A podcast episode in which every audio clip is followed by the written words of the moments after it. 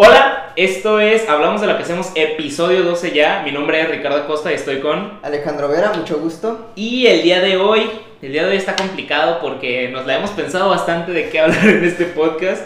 Eh, digamos que inició la idea porque nosotros normalmente tenemos conversaciones de qué es lo que está pasando, cosas interesantes. Dijimos, ¿por qué no grabarnos? Y, o sea, hablar de lo que hacemos, hablar lo que vemos, hablar lo que investigamos, hablar de lo que consumimos y pues bueno, es básicamente eso fue como la razón, de, la, de una de las razones principales por las cuales existe este podcast. Y bueno, para darnos unas ideas, estuvimos, tenemos una lista de cosas como temas que nos gustaría tocar, que nos han parecido interesantes. Pero no sé, como que eran de, cosas demasiado deeps. Mm, y yo ahorita no estoy. Hemos estado, estado trabajando mucho, hemos estado haciendo varias cosillas y como que te van a hacer de relajar, ¿no? de hablar algo tan tenso. Y nos metimos a ver las tendencias en Google Trends, una aplicación que le, bueno, una función de Google que les recomendamos bastante que sigan.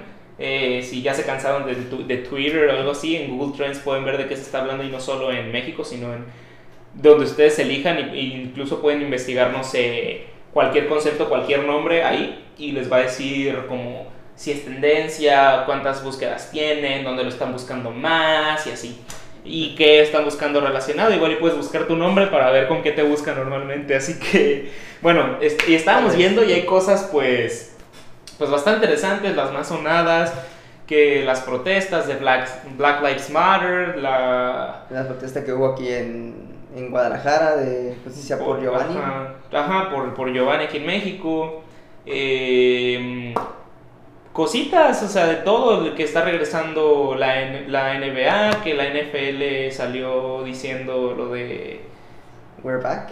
no, no, no, o sea, NBA puso, o sea, su comunicado lo único que decía es we're back, que significa estamos de vuelta, y así, pues, como todo lo común, y pues vi Bárbara de Regil, ¿por qué, es, por, qué es, ¿por qué siempre es tendencia esta morra, Bárbara de Regil? Es ¿Tú sabes? No sé, realmente es curioso verla siempre como tendencia. Incluso es parte de, conversaciones habituales, como de que, güey, te vas a poner como Bárbara de Regina. O sea, sí, se hizo meme y por lo que hizo de que estaba madrugando haciendo sus rutinas y todo. Y sonríe, porque es lo único que tiene, sonríe. Aparte es una influencer bastante interesante. Porque llega a decir tantas cosas y a veces la llega a cagar en comentarios tan tontos. Pero realmente es, es curioso como persona. No la terminas de conocer y no te termina de convencer su discurso al 100%. Porque, ¿será que está en tendencia por lo del, por lo del video de la Insta Story de que se le puso el filtro y que se vea más mono hijo? Ah, sí, ahorita es por eso. ¿Será por eso? Sí. De que hmm. estabas... Dijo, ay, no, me veo muy prieta, qué asco, guacala. Ay, pinche morra, o sea, por cualquier pausadas ese. ¿Por qué nosotros no podemos hacer eso? ¿Por qué nosotros no podemos hacer una pendejada y hacernos virales por eso? Explícame. Bueno, principalmente porque para nosotros sería bastante malo de, de, desde lo que nosotros queremos hacer.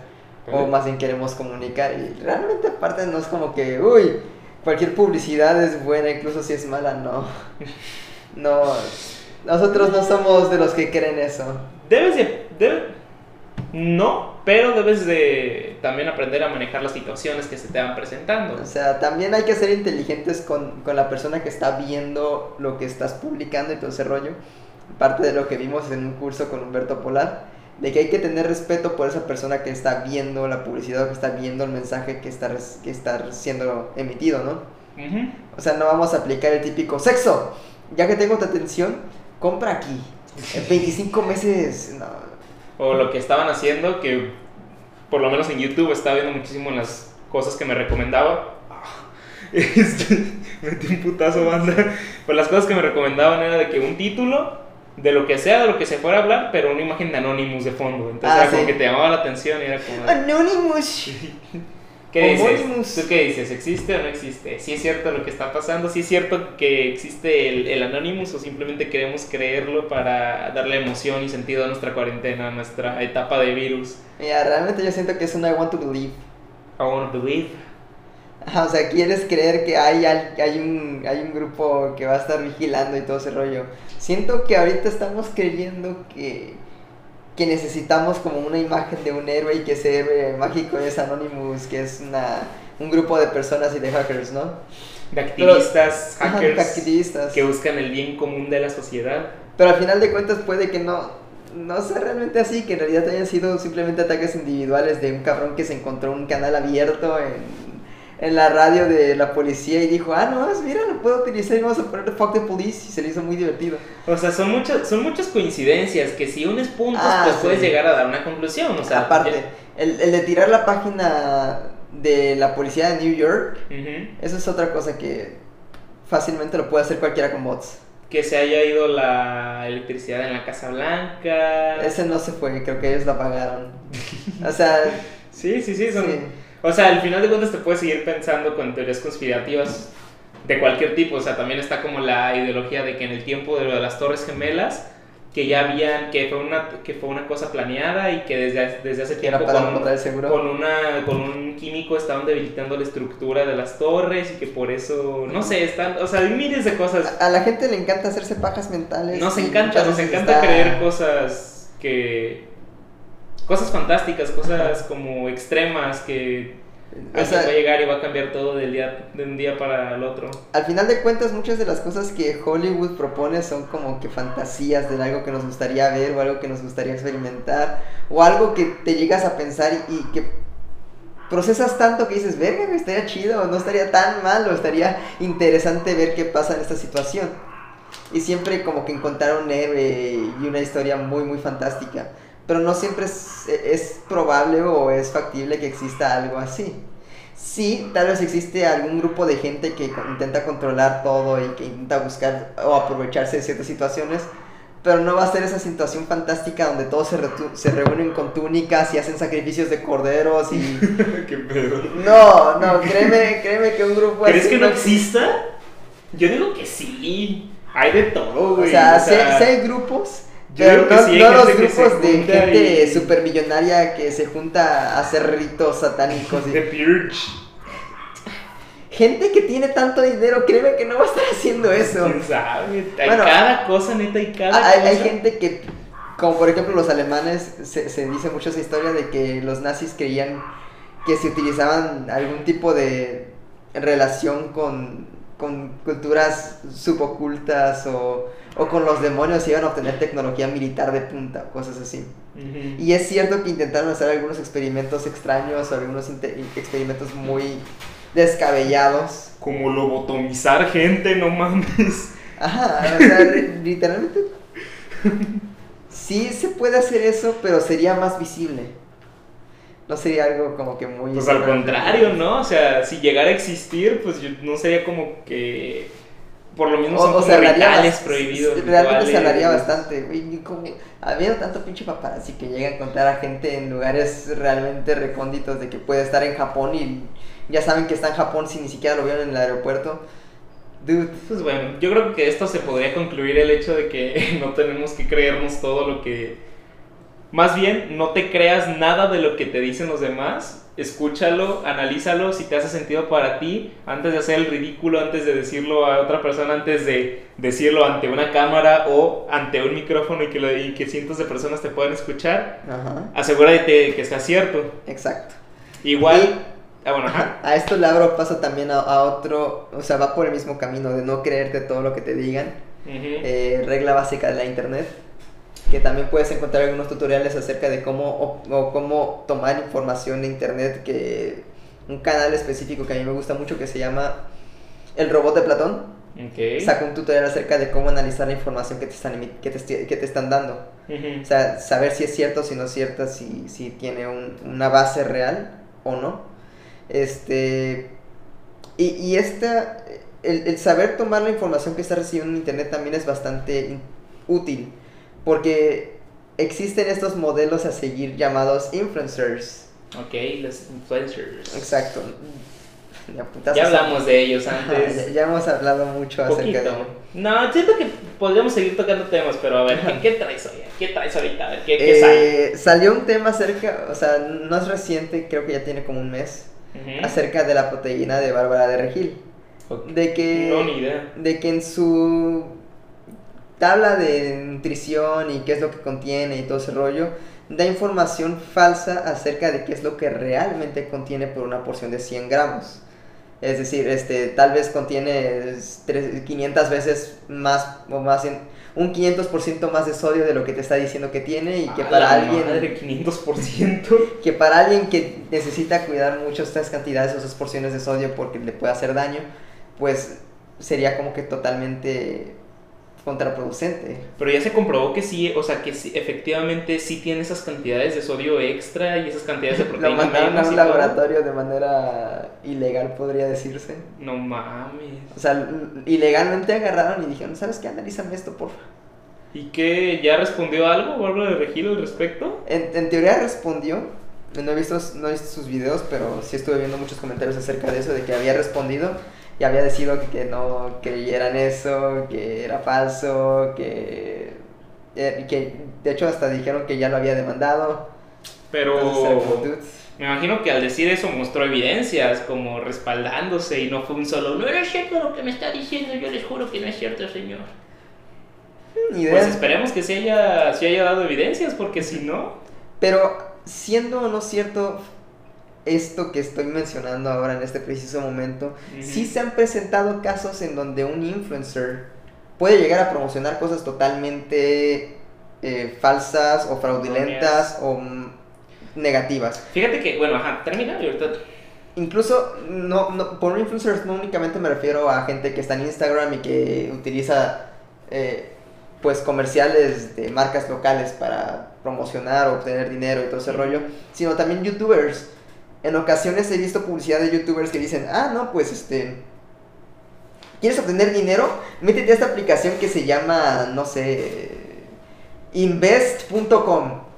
Este, y, y si te metes a esa aplicación, te vamos a regalar 500 pesos en tu primer mes. Si depositas este, o haces el primer pago y, y vas a obtener, o, vas o si haces unos ciertos movimientos muy sencillos, vas a llegar a obtener hasta 20 mil pesos en una semana. O Ya sea- habíamos comentado también antes, el dinero fácil no existe. Exacto, el dinero fácil no existe. Pero date cuenta, no solamente llegan a promocionar cosas acerca de in- inversiones o cosas así como muy a la ligera, que eso en realidad es más de estudio, mucho más estudio. Este, sino también pueden llegar a promocionar aplicaciones como casinos, aplicaciones Fíjate que a mí nunca me ha llamado la atención el hecho de meterme en una aplicación de casinos, de apuestas en línea, de... No sé, no... No, para empezar no me da confianza, como el hecho de meter mi tarjeta y que me estén realizando cobros de ahí. Y no sé, como que ese sentimiento de perderlo todo simplemente por unos segundos de, micro, de una microemoción que ni siquiera se puede transmitir como a una diversión como tal, no sé. No sé, no me... Por lo menos ahorita igual y no tengo el suficiente dinero para decir, ja, quiero apostar a la chingada, pero, pero nunca me, nunca me ha, nunca ha sido, o sea, me gusta como con los amigos jugar cartas y apostar de que a cinco pesitos, de a un peso, y es como, pues bueno, o sea, me la estoy pasando bien, estoy jugando en serio porque pues hay dinero por medio, pero pues no me pesa perder cinco pesos, ¿sabes?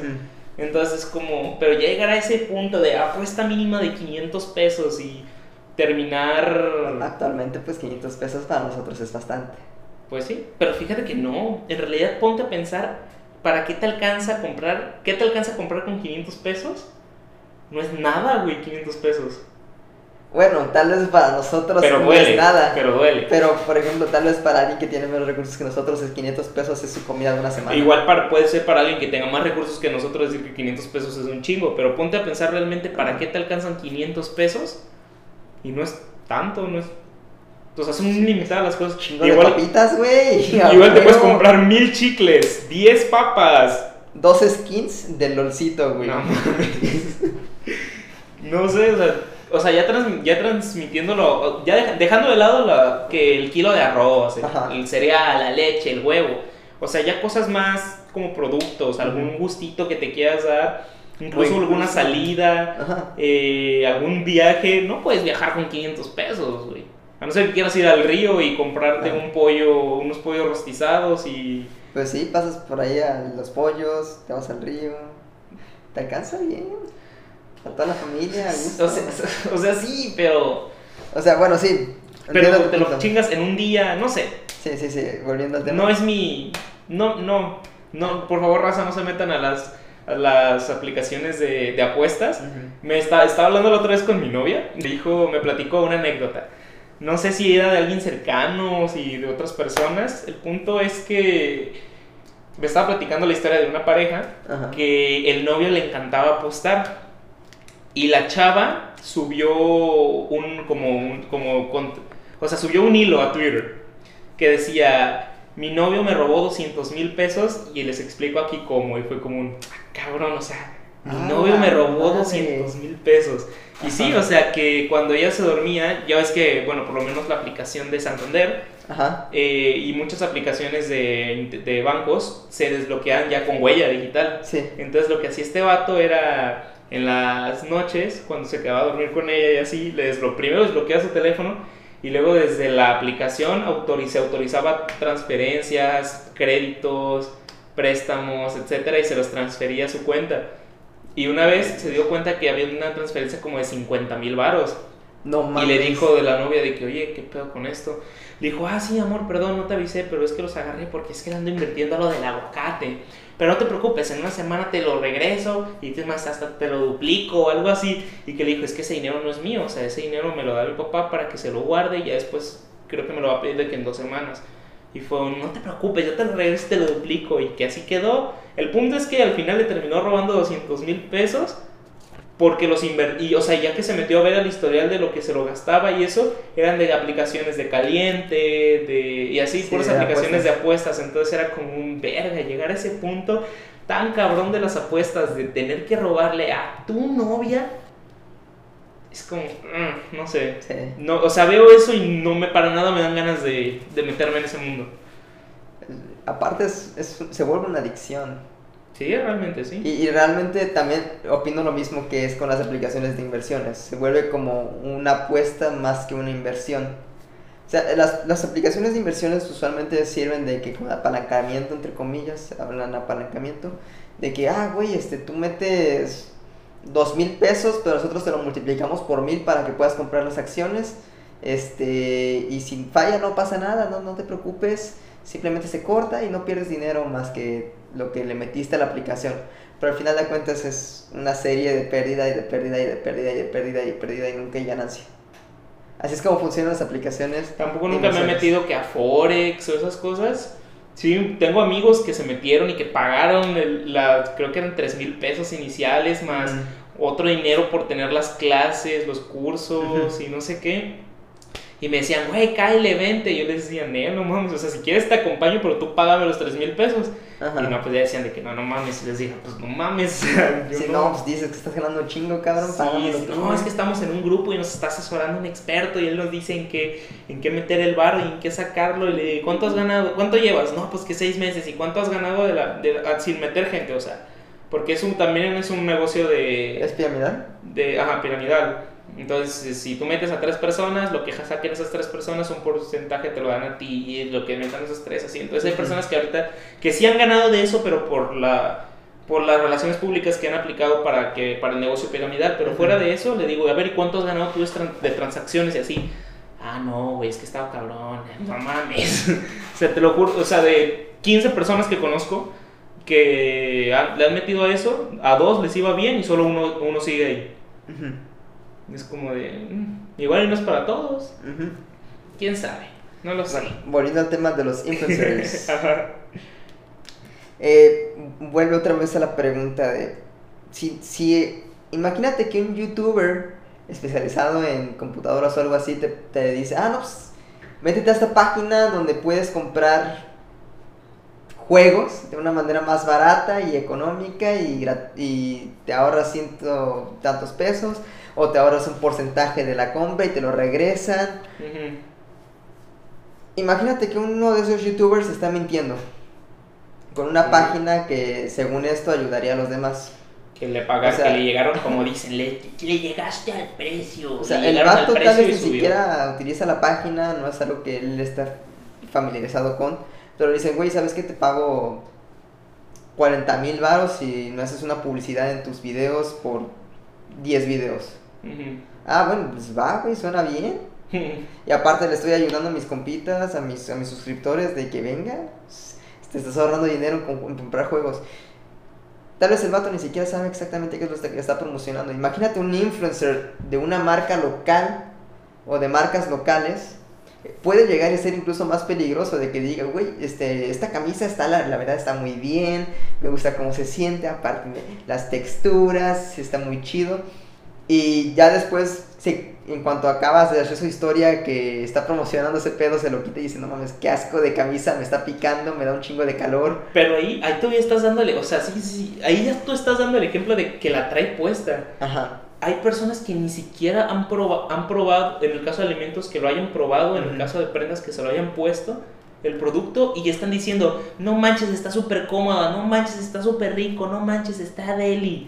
Güey, ni siquiera lo has probado, ¿cómo puedes decir que está deli? Yo estoy viendo que ese pinche pancake, ese muffin, ese cupcake, tiene, está de la chingada el betún, o sea, que ni siquiera es frosting o es algo así más elaborado, que esto es cheesecake, y es como de, güey, eso no es cheesecake, o esto, no sé. Así de que, no mames, acabo de ver cómo lo sacaste del, del refrigerador para calentarlo. O sea, de una Sí. madre así, güey. O, o, chéquense este brownie riquísimo, y tú lo ves y es pan de chocolate, güey, no brownie, es como de, Sí. güey, qué verga.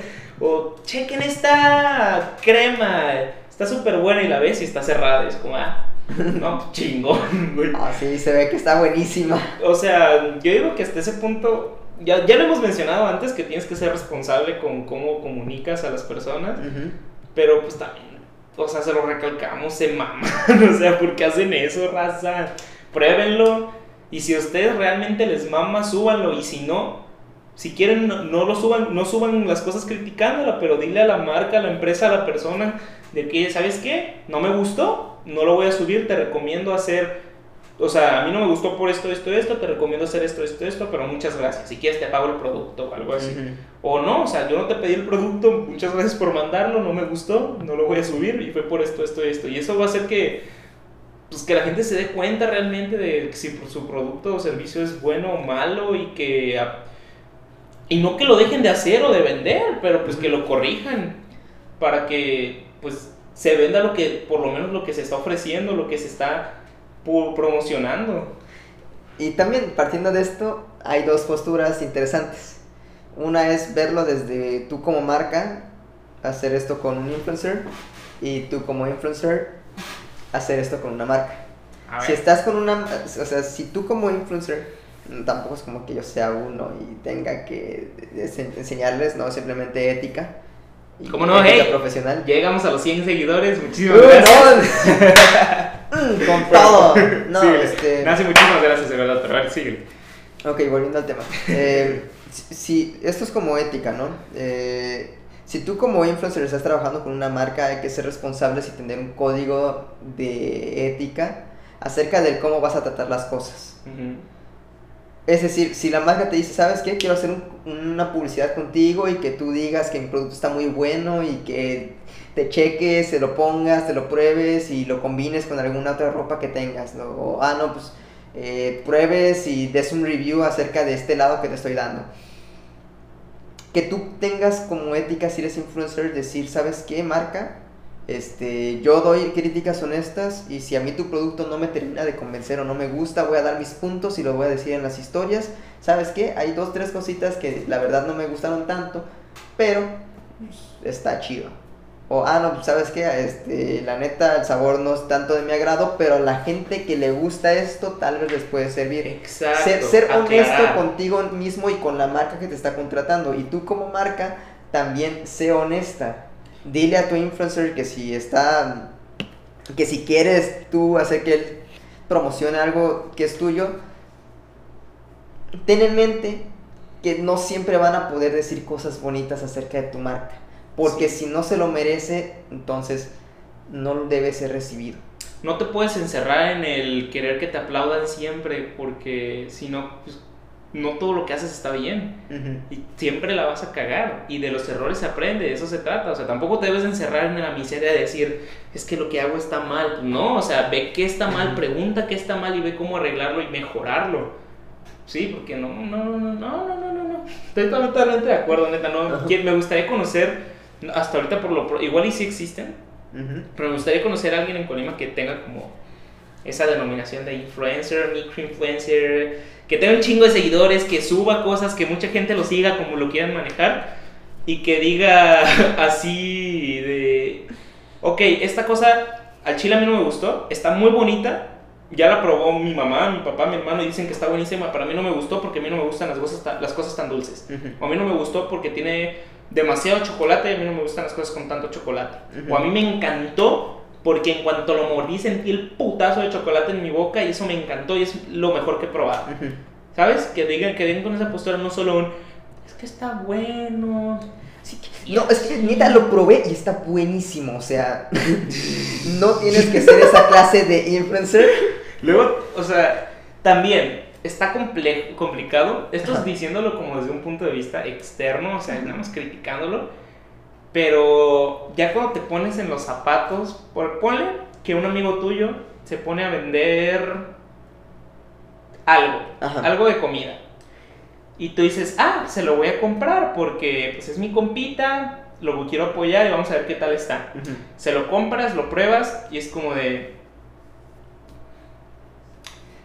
O sea, no está malo, no es la quinta maravilla, está me. Lo ves y dices, esto, o sea, ni siquiera, o sea, no le metió nada nuevo ni nada, simplemente juntó tres cosas y es como de, ah, pues chingón. ¿Qué le dice? Y tu compa te dice, ¿qué tal? ¿Te gustó? No mames, me haces paro, lo puedes subir a Insta y decir que te cantó. ¿Qué haces tú? Yo, yo sí soy bastante honesto yo soy muy de esa gente que no, no le gusta compartir mucho Te la voy a poner de, experiencias de una manera diferente. Sea, me imagino. Tu novia, no tu compa, tu novia. Ok. Rayos, ahí sí estaría duro. Pero yo, yo soy yo soy de esas personas que es brutalmente honesta con lo que está diciendo. Ok. Entonces yo diría, la neta, no me convence como para subirlo a redes sociales, yo diría. O sea, yo sí sería brutalmente honesto y diría, ¿sabes qué? Este, no me convence, pero podemos mejorar en esto. O sea, puedes, puedes hacer esto y cambiarle aquí y acá, o puedes intentar ajustar un poquito esto, o tal vez yo no soy la persona que, que debería estar recibiendo ese producto porque yo no soy fanático de esto. Ejemplo, si es ropa, yo sí sería brutalmente honesto y diría, ¿sabes qué? Para mí, en el sentido de la moda, esto no se me hace tan chido pero si te vas para este público que le gusta más el estilo street, tal vez les guste. O, ah, en comida. Tal vez a mí no me gustan tanto los postres, pero si se trata de, carne o algo así, yo sí te puedo decir, no, este está riquísimo, te recomiendo este restaurante o este compita que, o mi novia de que hace unos cortes pero chidísimos. Pero si es de postres, yo no te podría decir, ¿sabes qué? Te recomiendo esta pastelería o te recomiendo aquí porque no es como que algo que a mí me fascine y de lo que yo pueda decir una opinión 100% verdadera. Simón. O sea, yo sí soy brutalmente honesto con esas cosas. Pues sí. Algo que me han dicho porque, pues digamos que yo también suelo ser muy directo y mamón. pero sí me han dicho así como de, mira, ahí te va el tip de la vida para que puedas ser mamón sin parecer mamón. Antes que de hacer tu crítica, de hacer tu comentario negativo, de hacer tu propuesta, tu crítica constructiva, dile, hey, está chida la idea, o dile un, hey, estaba bien bonito, o hey, me encantó esto, esto, esto. Está rico, me, me, gustó mucho, pero yo sí te, te, daría una recomendación de, y fíjate que lo apliqué, o sea, a una amiga empezó a vender un producto, que empezó a vender un producto nuevo, y está rico, la neta, está muy rico. La, es innovador, por así decirlo, en Colima porque no, no, no conocía yo a alguien que, las vendí, que vendiera ese producto. está muy rico, pero yo que tengo como contacto con personas que hacen mucho postres y así, como que ya tengo ese conocimiento de que, o sea, es, este chocolate lo compra en tal lado, le pone esto y esto. Y cuando yo lo vi, lo vi anunciado con una microinfluencer aquí en Colima, que va a nuestro salón, de hecho, saludos Emilia. Este, que cuando partió el producto se veía súper rico, tenía un buen de caramelo en el centro. Yo dije, no mames, qué rico. Y dije, ah, o sea, es mi amiga. Le pedí el producto. Y lo probé y cuando me llegó fue un... ¿Y el caramelo? Ajá. Y sí le, y sí le, o sea, y cuando me dijo, o sea, me, pone que se lo compré un día en la tarde-noche y me dijo de que, ¿qué te pareció? súbelo, me harías un favor, sóbate si lo subes a Instagram, así. Y yo así como de, o sea, no le contesté hasta el día siguiente que me dijo otro, otra cosita y Ajá. fue como un, sí me gustó tu producto, está Ajá. rico, me encanta, o sea, me gusta como la combinación, el chocolate es súper rico, pero yo lo compré con una expectativa Ajá. de que cuando le iba a hacer así iba a tener un chingo de caramelo. Y no sé si se te pasó, si fue un error o tú lo decidiste así, pero me gustaría hacerte el comentario de que por lo menos lo mío no tenía caramelo o Ajá. tenía una cosa mínima. Y me dijo, ah, sí, perdón, es que le, le cambié en vez de ponerlo como solo en el centro mucho, lo puse como poquito en toda. Entonces, y le dije, ah, bueno, pues, y ya fue como un, pero muchas gracias, y ya.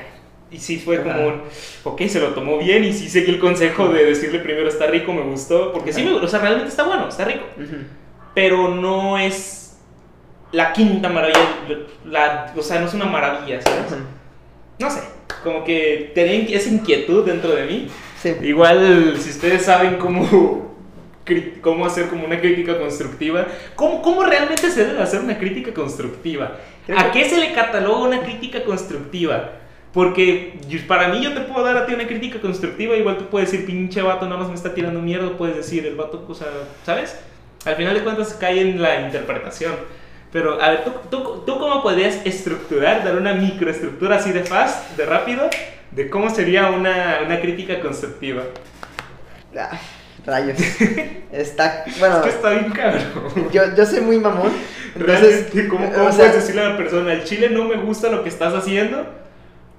Mira, eh, esto está complicado para mí. Para aquellos que hayan escuchado acerca del test de Myers-Briggs, eh, acerca de cuál es tu tipo de personalidad exactamente y todo ese rollo, mi tipo de personalidad es INTP, es decir, introvertido, este, no sé, muy lógico y todo este pedo. No, no, no, me, no me acuerdo muy bien de las siglas ahorita en este momento, pero eh, significa de que me caracterizo por ser más lógico que emocional. Ok. Es decir, todas las, mis respuestas son muy directas, muy concisas y aparte intento como que hacer todo muy explicativo para que no esté tan duro el golpe. Pero aún así suelo ser más lógico que emocional. Entonces para, para mí responder esa pregunta es como... No sé exactamente cómo decirte cómo, porque no lo sé exactamente. Pero si yo de alguna manera tuviera que estructurar eh, una crítica constructiva, realmente lo que haría sería primero remarcar los puntos positivos, después decir, ¿sabes qué? Tienes estas áreas de debilidad, estas cosas tal vez no están tan foda ahí. O sea, no un foda exactamente, o sea, aquí es, aquí es donde te la mamaste y estuvo perro, güey. Tal vez aquí te puedes enfocar mucho en hacer tu publicidad o en hacer tus expectativas y decir tal vez esto que es secundario y que confunde los sabores o que confunde el tono de a dónde va, lo puedes quitar un poquito más porque puedes perder la confianza de aquellos a los que va más dirigido el producto y no te vas a ganar lo que, lo que quieres del otro público que intentas llamar la atención. Siempre tratando de cuidar ese tacto, Ujú. aunque tú no lo uses normalmente, pero pues por la inteligencia emocional, sentimientos de la otra persona, debes de Ajá. cuidarlos.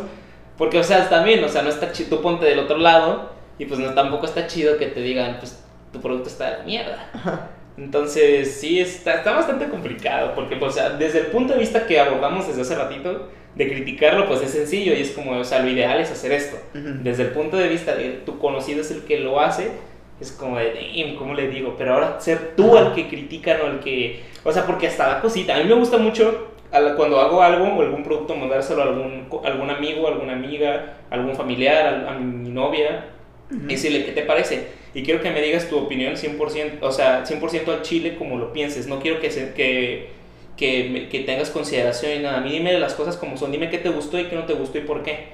Porque a mí me gusta que sea así, no me gusta que cuiden las palabras, porque ya después yo, o sea, yo soy alguien que piensa demasiado las cosas. Y si me haces un comentario, me voy a quedar pensando en eso y le voy a dar vueltas y vueltas. y voy a tratar de encontrar la lógica desde diferentes sentidos que yo vaya encontrando dentro de mi cabeza. Entonces es súper agotante emocionalmente para mí si no me dicen las cosas claras, porque yo lo interpreto. Y lo interpreto de tantas maneras porque no estoy seguro si lo que estoy interpretando es la manera en la que tú me quisiste decir. Entonces lo trato de asociar con cómo es tu personalidad conmigo. No sé, o sea, es un cagadero que hago en mi mente cuando alguien no me dice las cosas claras. Que está bastante feo, la verdad. No sé si alguien que está escuchando esto le suele pasar. Pero está muy culero, la verdad. Entonces, por favor, por lo menos.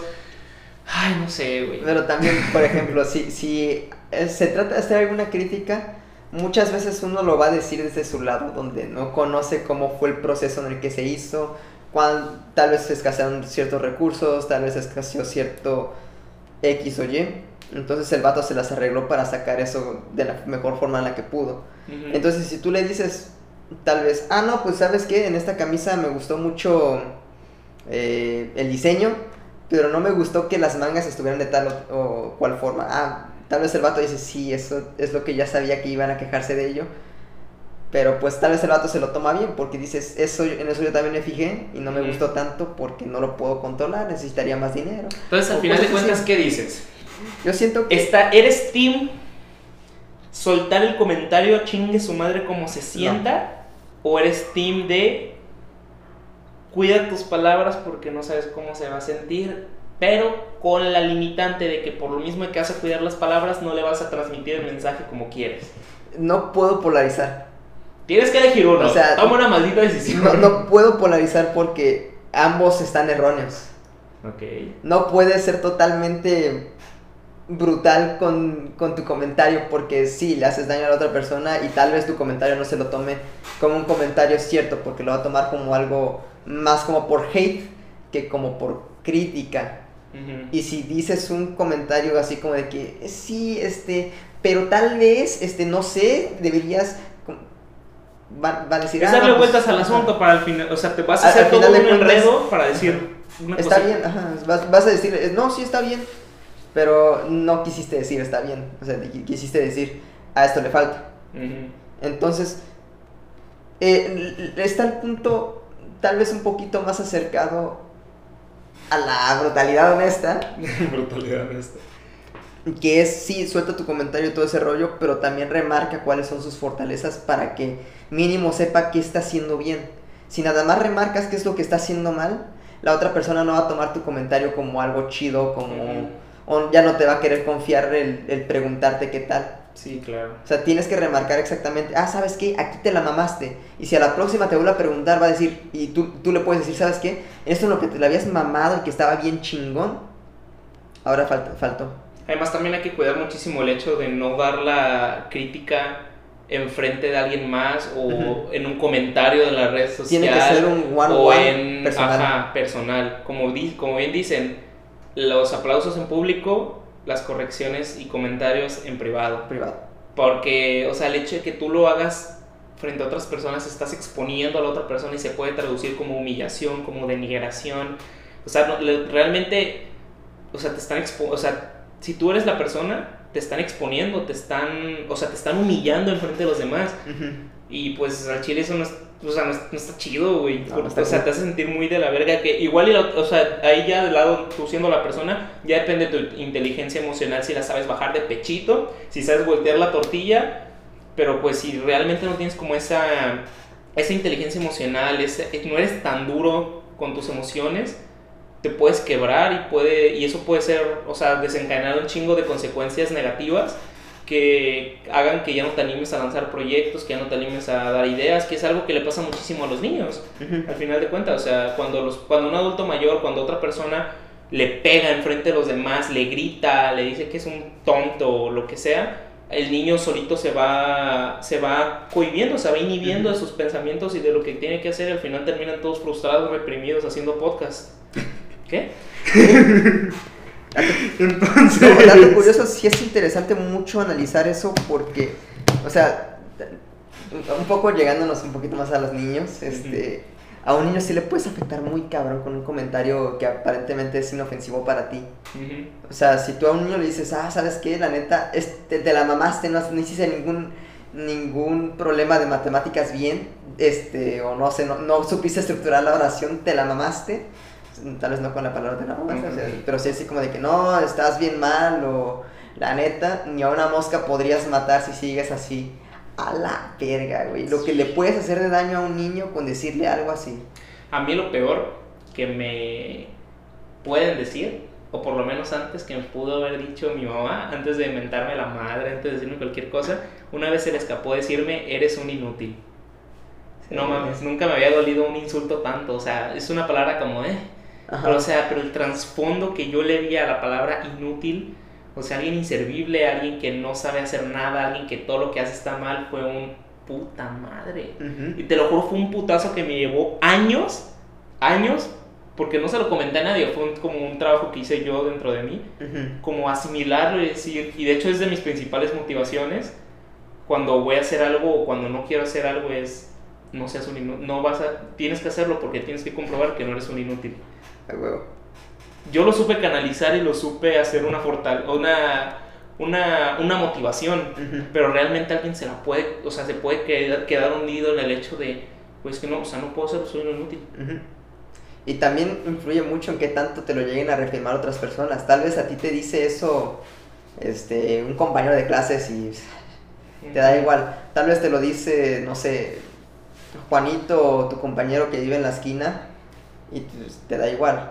Pero si te lo dice un maestro y después te lo llega a repetir tu papá y después te lo llega a repetir, no sé, el director de la escuela. O, sea, si te lo dice alguien, alguien que tú admiras, alguien del que esperas una aprobación, porque, o sea, me imagino que por lo menos la mayoría, como cuando es niño, quiere la aprobación o hace las cosas buscando la aprobación de tus papás.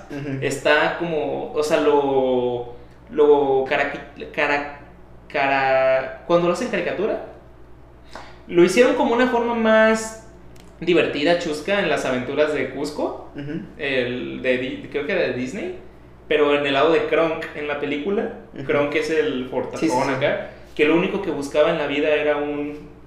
Un me gusta, un like de su papá. De, era lo, y vivió y estaba frustrado en su vida porque nunca pudo conseguir un pulgar arriba de su papá. Entonces o sea, realmente eso tiene un trasfondo gigante, no es solo de, ajá, solo quería que lo hiciera así, pues es que es, o sea, es, tu persona, es la persona a la que le tienes más confianza, a la que admiras, del que, ¿sabes? El que ves como un ídolo y que esa persona constantemente te está diciendo, eres un inútil, eres un pendejo, no, ¿sabes? Es como... Está cabrón. O a veces, por ejemplo, tal vez en alguien que ya está acostumbrado a que le digan eso en casa, la aprobación se encuentra en el maestro y si el maestro lo trata igual, se hace sentir de la patada y tal vez se caen otras cosas peores. Sí, está Bueno, dándole una vueltita a este tema porque te dije que no quería caer en nada deep, güey, pero está bien. Inconscientemente siempre terminamos cayendo en estos pinches temas. Nosotros seguimos y ya les habíamos recomendado antes a una persona, a un youtuber que se llama Marco Creativo. No sé si viste cuál fue su situación ahorita. Me gusta, quería, quería conocer tu opinión y no te lo había tocado antes porque quería que lo dijéramos aquí. quería ver tu, emoción. Eh, básicamente, ¿quieres explicarlo tú lo explico yo?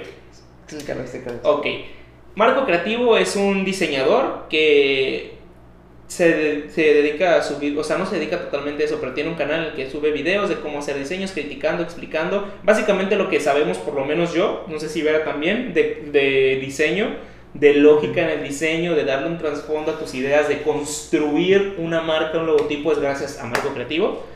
Y él dice que eso es lo que defiende siempre y él trabaja todos los días porque dice que no es fácil mantener un canal de YouTube y tratar de vivir de eso. Él, lo, que, él lo que busca es como mostrarle a la gente el valor real que tiene un, diseñador. Entonces, la situación aquí fue que Free, Free fue? Free, Fever. Fever. Fever. ¿Puedes explicar? Yo no sé bien qué es Fever. ¿Puedes explicar bien qué es Fever? Eh, Fever es una marca súper conocida para aquellos que, que, conocen acerca de los servicios de los freelance.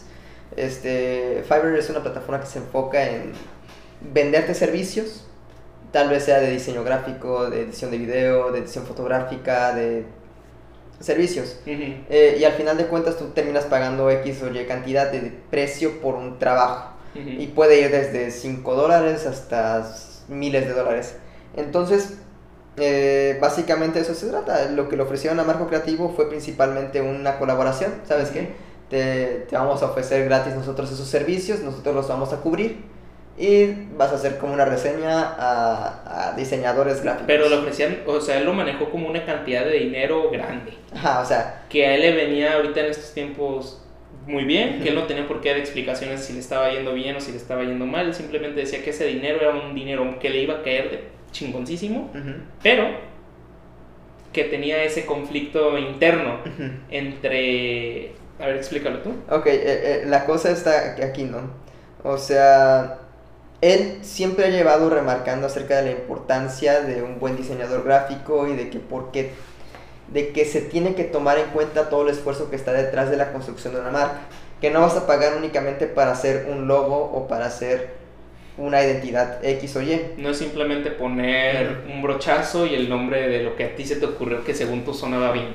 Exacto, no nada más vas a poner, no sé, vas a construirlo a base de que vas a poner una carita feliz y si se llama Share the Happiness vas a dejar la carita feliz y abajo el nombre con letras medio elegantes o tal vez cursivas o algo así. Y vas a poner la carita feliz, que la primera carita feliz que te encuentres en, un, en Google, en, Google, en imágenes de Google. O si no, incluso tú la dibujas, ¿no? Pero él dice, no, no tiene que ir tanto así. Tienes que ser como que más profundo. ¿Qué tanto quieres comunicar? ¿Cómo lo piensas comunicar? ¿Cuál es el tono de tu marca? ¿Quieres ser serio? ¿Quieres ser juguetón?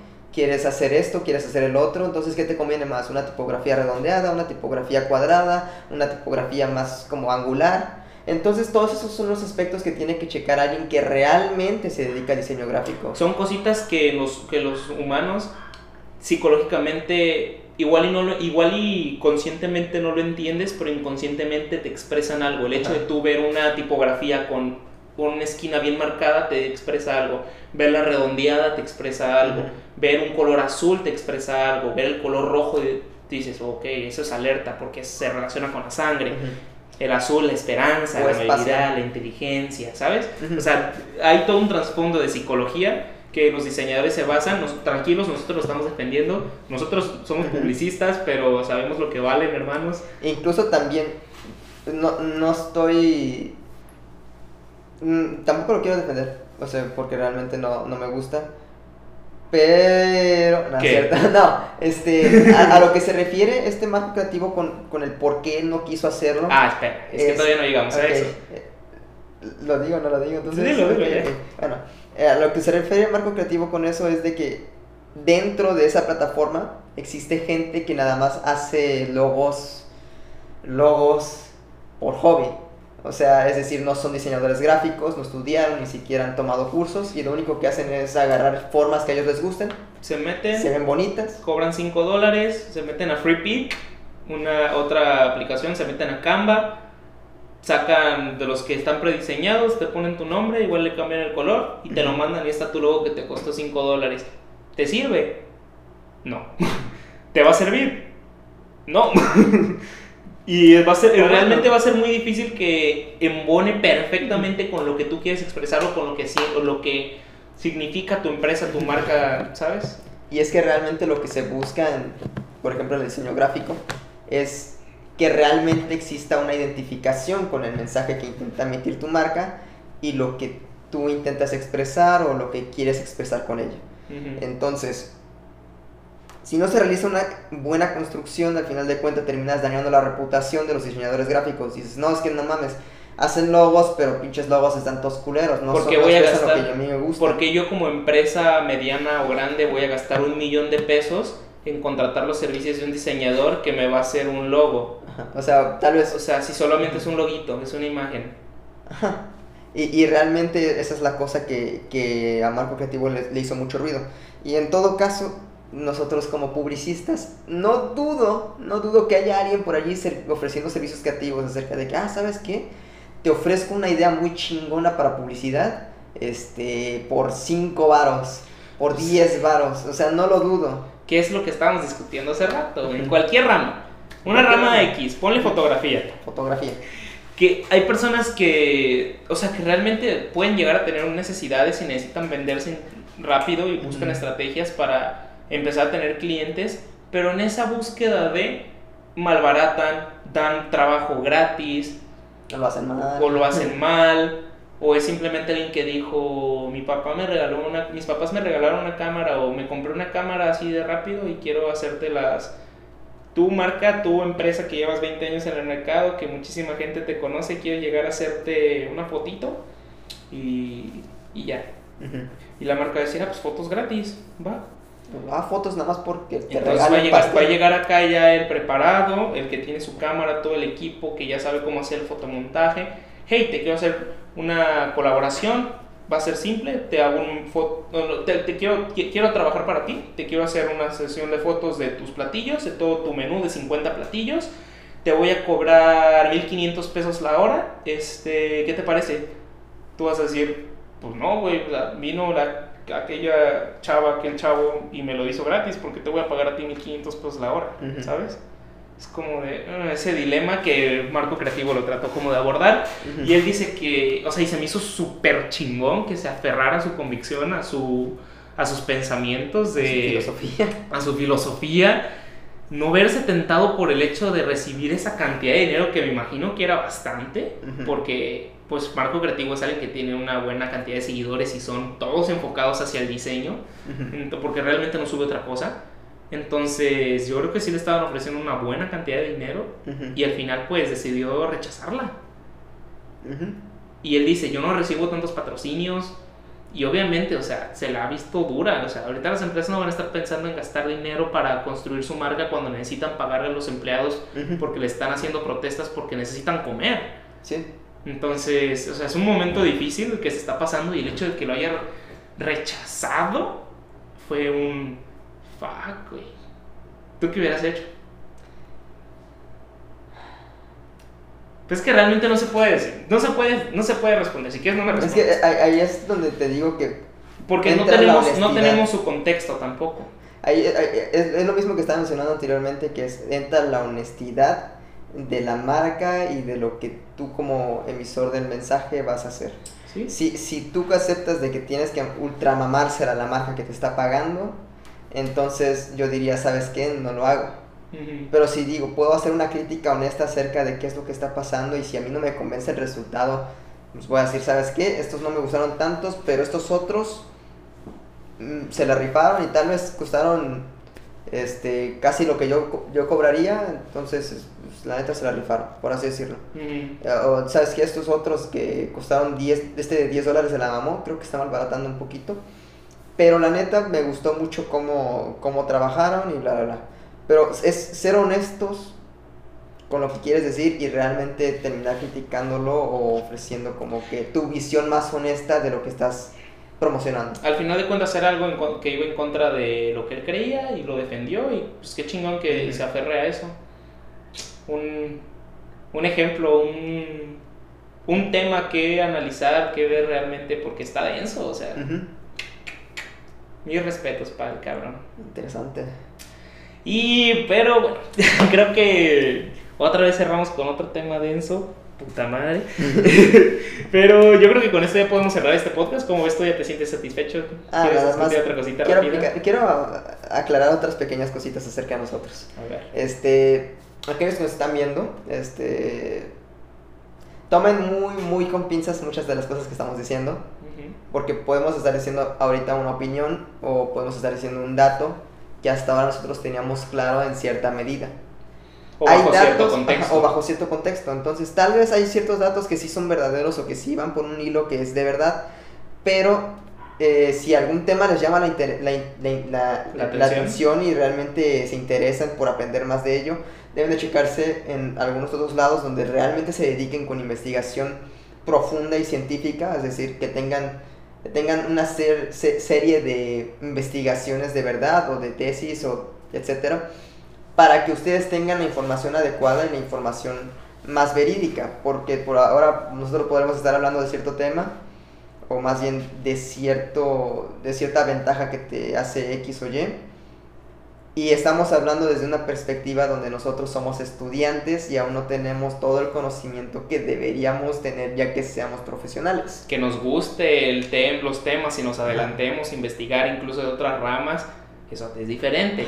Nosotros le estamos diciendo lo que nosotros hemos interpretado porque si se dan cuenta no les decimos según, bueno, normalmente para las frases y cosas así sí solemos decir como la persona que la dijo, pero en cuanto a conceptos, conocimientos, pues a final de cuentas es como lo que nosotros vimos de ese concepto y como lo interpretamos y es lo que nosotros les expresamos.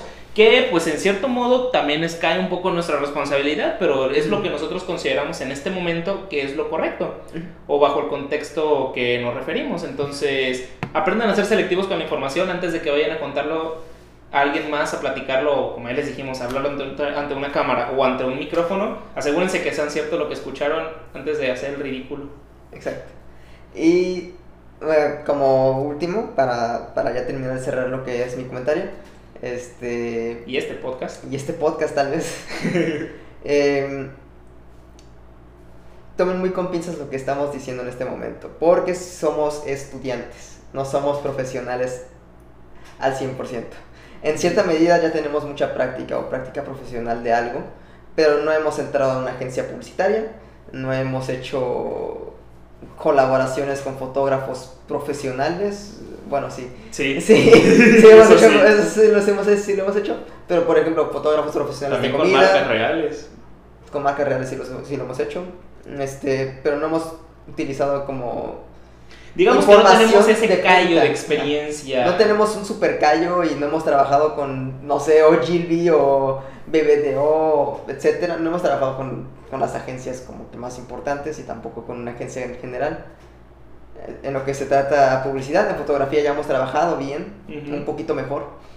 Pero aún así estaríamos nosotros en la entrada de practicante. Sí, No estaríamos en el nivel ya de profesional. claro. Así que tomen un poquito con pinzas lo que decimos en este podcast. Por ahora. Por ahora. Porque tal vez en un futuro Porque a medida que vayamos avanzando, nosotros seguimos investigando. Igual y no tenemos un papelito que lo vale, pero podríamos defendernos mejor que personas que ya tienen el papelito que los hace ser profesionales. Yo digo, no estoy tan de acuerdo con el comentario que hiciste, pero se respeta. Yo considero que alguien profesional se define por lo que es capaz de demostrarte y no simplemente enseñarte el papelito, pero se puede rescatar con pincitas. Entonces, pues muchas gracias. ¿Te queda, quieres? Te veo, inconfo- te veo inconforme. Ok, ok, na- nada más así corrigiendo. O sea, hay cosas que decimos que sí son de verdad y que las estamos utilizando con base en gente que ya es experta en los temas porque nosotros somos consumidores Somos muy los cabrones de intermediarios de información densa y ustedes somos el intermediario que te la Exacto. trata de dar explicada, bonita, simple y sencilla. Antes somos consumidores, pero de cursos de una manera muy cabrona. Somos adictos a aprender, así que igual el que les decimos sí, sí, no, sí les van a servir la neta. y Si se los decimos es porque nos convenció, pero bueno, yo creo que con esto ya podemos terminar. Muchísimas gracias por haber estado, por estarnos viendo, por estarnos escuchando. Eh, nada, se los agradecemos infinitamente. Estén al pendiente de las redes sociales, les tenemos sorpresitas por ahí. Eh, no sé si se acuerdan del nombre Addict, por ahí lo van a estar viendo presente y bueno, mm, nada, nos vemos en el siguiente episodio. Adiós.